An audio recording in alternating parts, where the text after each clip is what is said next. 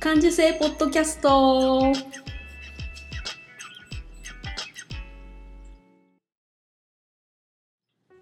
子供の頃から感受性が豊かだと言われ続けて大人になったデザイナーまゆが響きになったことを感受性豊かにお届けする感受性ポッドキャストです。今日も遠くの友達にカセットで声を送るような気軽な気持ちでスタートします。はい。1週間ぶりのこんにちは、こんにちは。えー今日はキトちゃんと一緒に収録いたします、はい、お願いします。お願いします。とちゃんははい、何週間ぶりだろうね。23週二三週間ぶり。だね。う、んうんおうん。久しぶり。はい、ですね。はい。どうだったのかしら？うん。いろいろあったの？激動。激動。こ 心の波としてはうんうんうん。アップダウンみたいな感じ、そうね。ダウンはうんダウンだけど、こう熱くなってるダウンって感じ。なんていうの。こうでしょってうんうん思っちゃって。あー感情の方がヒートアップしていてでうんもうん荒波みたいな感じなんですそうですね。状況的には、うん。うんそうそうそう。お疲れさんうんお。茶でも飲んでありがとう。ほうじ茶を飲みます。熱いほうじ茶を、はい二人で飲んでたらさあ、すいまダメ。だよね。音がね。ズルズルじゃねえじゃあ一緒に飲めばいいんじゃない？一緒に飲めばあみんながね。ちょっとほうじ茶用意してもらっ、て。て。はあ、そう。かそう。よかった。うん上がってきてもらって、そうね。こう、なんかこう、下がってたのが、やうん。ようやくこう上がって、うん。そしたらこう爆発ししたって感じで、うん。そうそうそう。なんかこうね、うん。偽ってたわけじゃないけど、うん。頑張っちゃってたのかな。なんかね、うん合わせようとしてたんだね、その場の雰囲気に。あのーまあみんななんとなくやってるし、私もまあなんとなくやればうん。気が楽かななんてうん。思っちゃってたんだけど、うん。気が楽なことをするためにそこに行ってないわと思って、うん。まあ、職場なんですけうん。ど、そしたらなんか自分がこういる意味は何だとかって考えて始めて、うん。そうそう。深いところに。そう言っちゃったんだな。うでじゃあみんなはどうなんだって話になって、んうん。まあ、普通の縁じゃないもんだから、志をみんな持って来てるだろうって思うわけ私はね。だけどなんかこう自然に任せればいいわみたいなのがちょっと強いと、なんていうのかな。まあ輪を乱さないというか、こうなんか見えないものがあるじゃない、うん。なんかうん。うんいやそうじゃないでしょ。輪を乱してはならないといううん。同調圧力ですね。そうそうです、うそういうのがいや違うと。んうん。気がつきまして。うん。でそんなねあのこう自分たち大人がこうなんていうのかな緩く気軽にとかって言うんじゃなくって、うん。そこは誰のためのものなのかって言ったらやっぱ子供のためのうん。場でああるわけだし私たちはねそこを支えてるだけの話であってでそういうふうに考えるともっと深く考えたらいいんじゃないのって思っちゃってうん。うんで一人で熱いわけ。うん。でこれは一人だけなのかとか思いながらうんでそういうのがねいろいろあって。鷹の花状態だね。ああそう？マジ？鷹の花花状状態？いやどうしたらいいんでしょうか？そうそう。そう。と、とりあえずうん。私だけじゃなくって、うん。みんなのうん。こう気持ちも知りたいから、うん。ちょっと話そうみたいなそうだね。そ今感じ。それがあったら鷹の花じゃないわ。あ。そう？うん、鷹の花今一人相撲してる。あマジか。そうそうそうじゃあ辛いねきっとね。辛いと思う。ん。でもきっと味方はいると思う。うん、うん。そうそう。話そうよと、そうだね。うん、そしたらもう話したかったみたいなのがちょっとチラチラって聞こえるんだけど、でもやっぱりそこで「えいいわ」っていう、うん。こうなんかね言わないけどねやっぱ感じちゃったりね、うんうん。うん、でも絶対話すからみたいな。難しいね。あうん。のさ、なんかさ、私とかキトちゃんとかはさ、うん。これ問題とかって思うことをさ、うん。ずっとこう蓄えちゃって、ほら来たこういうことがあるからうん。私はずっとこうやって持ってねっていうことがあったりするじゃん、うん。でもそうじゃないうん。輪を乱さないようにいようよっていう人たちはさ、何かあったとしてもさうん。多分上手にこうさ蓄積してたりさ、うん。上手に片付けてたりとか、うん。心の隙間にうん。こう上手に隠せるのかもしれないんだけどさ、だからまだ言葉になってないかもしれない時期かかもしれないよね、うん。何かが起こった時とかさ、うんそうなのそこなのよ。それが怖い。うん。そうなる前にちゃんと、うん。その親として話し合っておこうよとか、うん。大人としてどうしようかっていうのを考えておこうよっていうようなところ、うん。それもある。うん。なんかさそう。う んそれなんだわうん。うん、結局のところさ、うん。こうやっぱ責任があるなって思ってるから、うん。毎日日々ね。うんでそこであの別に何も考えてないって言われちゃうと、なんかさうん。何も考えてないが心地よいとか、うん。自然でそれが一番って言われちゃうと、うん。じゃあもう私たちの存在いりませんねって話になっちゃうなって思っちゃったりしてさ、じゃあもう、まあ、私が、ね、行くのはちょっと遠いから、うん。だったら近くのさそうやってあの自然に任せてっていう人たちと一緒にやればいいことでさ、うん。でそうやって考えちゃってたのよ。うん。そう。ずっと一人で。うん。あれもこれもって考えてて、ででもやっぱり結局さ自分で考えすぎててもしょうがないから、一応みんなどんな気持ちなのかうん。一回聞きたいねと、うんでそしたらねすっきりしてきた、うん。うん。うん。自分の言うこと言えたし、うん。うん、そっか。そうそれが激動な数週間だったそうですね。そのあそういうことがあってから、なんか関連したことが起こってくるわね、本当に。例えば。すいません、うん、例えばねそのさっきあさっきっていうかあの小学校で、あのお片付けの講座があったの。幸せになるためのお片付け講座みたいな、小学校の子そう。うん。お母さんたちを呼ぶ PTA そうそうそう PTA で。私も PTA だから、で私がね、うん、そう担あの担当じゃなかったんだけど、あの違うお母さんが担当でその先生をご紹介いただいてやったんだけど、またね面白くってその断捨離とかっていう言葉がね、うん。あるけどその一回全部出すんだって、うん。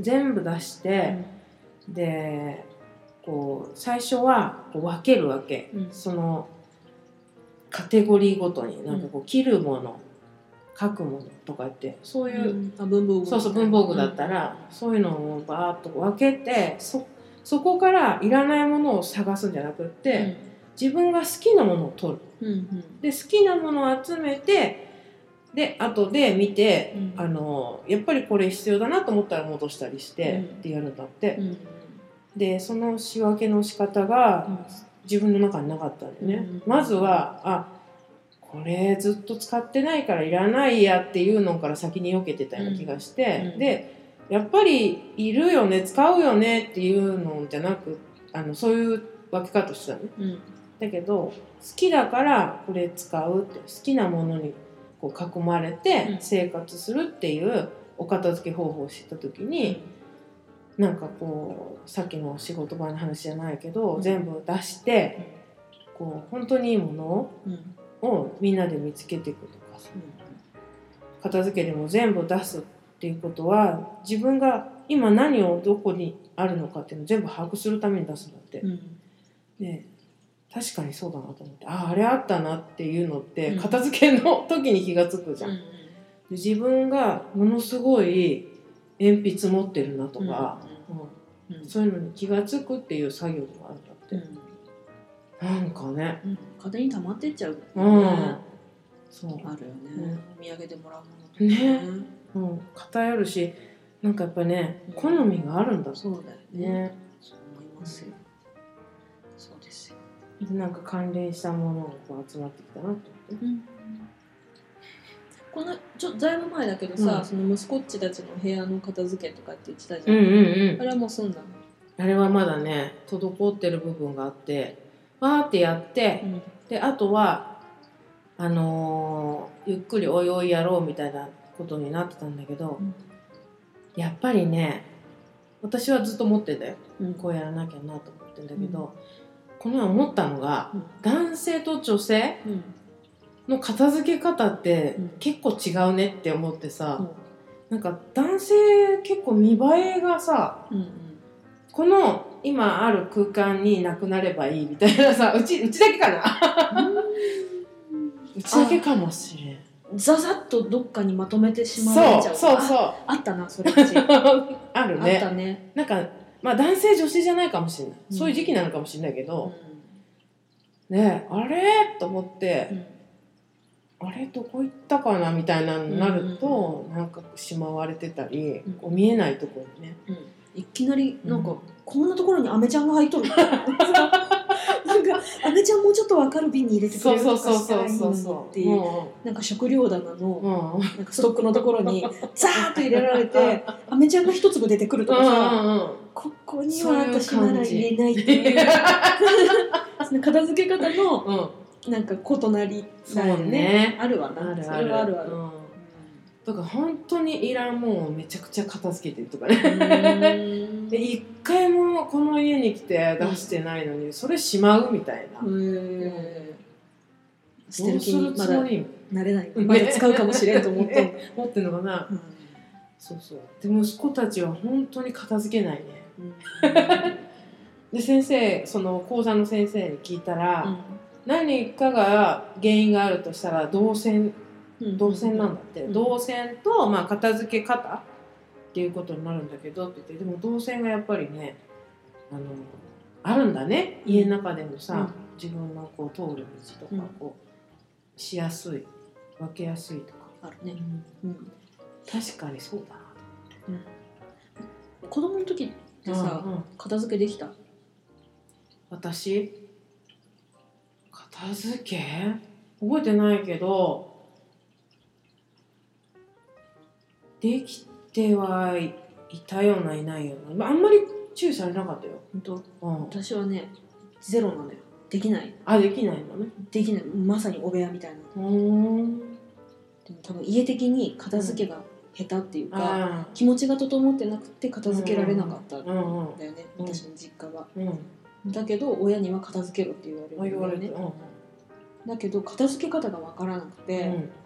なんか引き出しの使い方もちょっと分かんなくて、うんうんなんか何入れていいか分かんない、うんうんあの浅いところにうんうんノート入れてもうん。3冊入れたら下のものがよく分かんないでしょ、うんうんでなんかプリント入れたら奥の方で固まったのがとか出てくるでしょ、ょ、でなんかさうん。片付けってよく分かんなかったのうん。ね、でもうそれこそ結婚して、うん。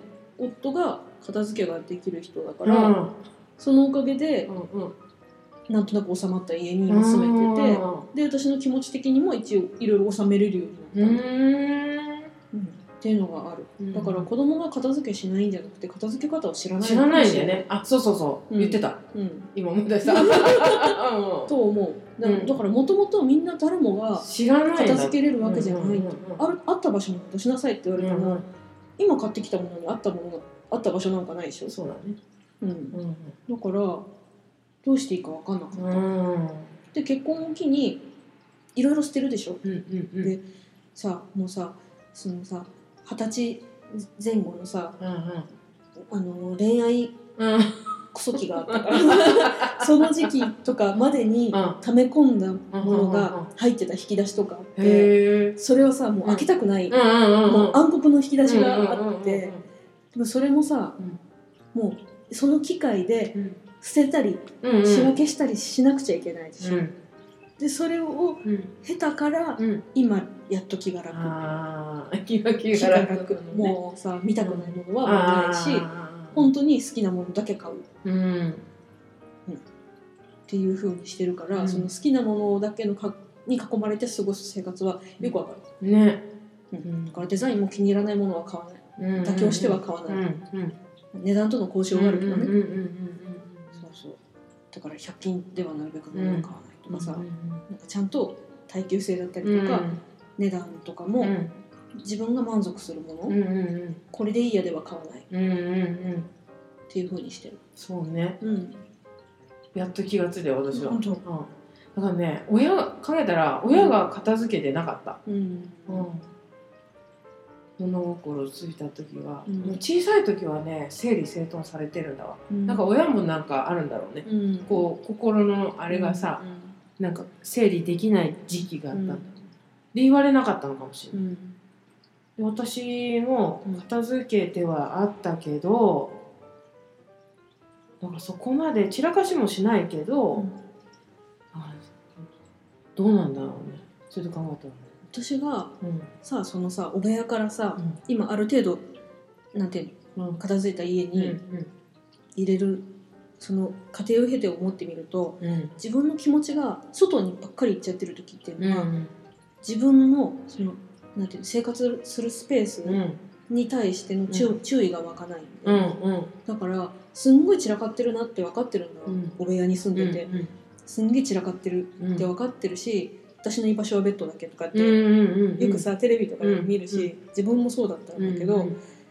そのさなんだけどその散らかってるところはもう自分の目で見てもモザイク状態にしか見えなくて、うんうん。なんかさもうだからそれを片付けようみたいなあ風にはもあう思えないってうんうんいうか、うん。風景になってるんだね風景もう。これはこういう風。でも、撮りたいあのカバンはここにあるとかさ、な なんとなく場所でなんとなく分かってて、うんうんうんっていう感じだったんだよね、だけど私がうん。病気して、うん。こう1年間家ほとんど家の中でいたら、うん自分の世界がさ、うん自分の身の回りのこととさ、自分自身のことしかないんだよ、そうなると、うん。やっぱりある程度さ部屋の中って片付うんけてくるっていう気持ちも整えないとなって思うと整えられるようになるけど、うん外に外にと思ってると、うん。そういう部屋のこととか自分のことって後回しになっちゃうなって思った、確かに。うんなんかね本当ねその去年退院してから、うん。あのキッチンのことキッチン周りとかも、うん。なんかバババッと普通にできた。ん。だよっぽど外に外に気がいってーて、そうだね。自分に対しての時間をう取れてなかった。ん。確かに。そうだね。うちが片付け出した時もそうかもしれない、うん、生活だなって思った。うん。まず。うんうんまず整えなきゃいけないのは生活でそこからなんか生まれるなと思ってさ。あその2に続きます。